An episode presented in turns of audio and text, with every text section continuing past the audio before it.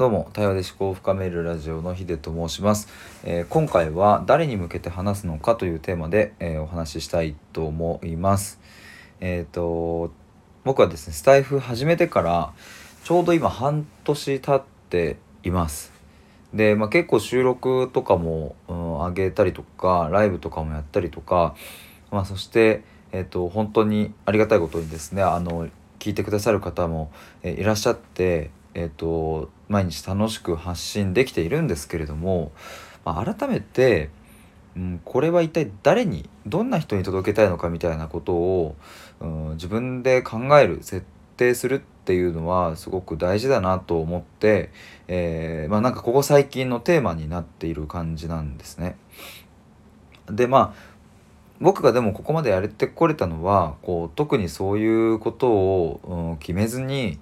えー、自分の話したいことをただ話すみたいなことをができていたので、えー、それも一つ、うん、大事な部分かなと思います。その自由に、えー、適当に話したいこと言っちゃうみたいなのも、うん、ただ僕はここまでこうやってきてでまあ収録だけでももう260本ぐらいになるのかな。合計ライブとかも入れるともう360本ぐらいになるんですけれどもまあ、なんか改めて、うんと、誰に向けて話すのかそもそも自分は誰に向けて話したいのか聞いてほしいのかっていうのを、うん、整理しようかなというふうに思っています。でえっ、ー、とまあこれはなんか今のこれ暫定的な僕の考えなので、うん、もちろん変わるところではあるんですけれども、まあ、結論から言うと、うん、過去の自分に向けてえ僕はうん今までも話してきたのかな、まあ、これから話していきたいななんていうふうにも思っています。でじゃあ過去の自分って何なのかっていう話なんですけれどもうんとイメージで言うとうん何年前だろうな？僕今26なんで3年前とか4年前とかそれくらいの自分に向けて、えー、話すような感覚かなと思います。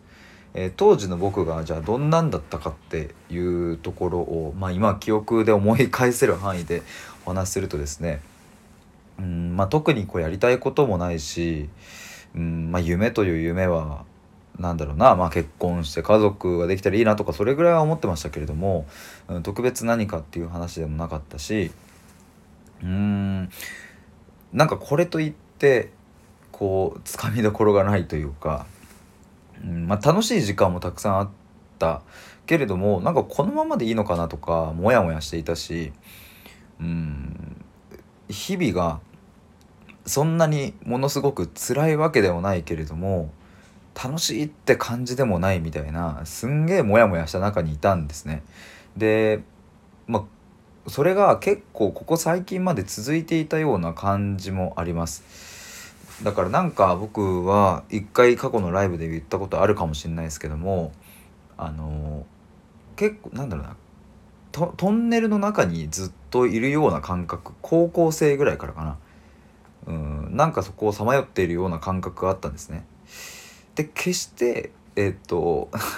周りから見るとそんなにてか普通に日々楽しそうだよねというかなんかなんだろうな。あんまりこう悩んでるようには見えないとかってねそういうふうに周りから言われることは多いんですがただ自分の心の中はずっとモヤモヤしてなんかうんどっちだろうこっちかなみたいななんかすげえなんかね何とも言えない感じだったんですよ。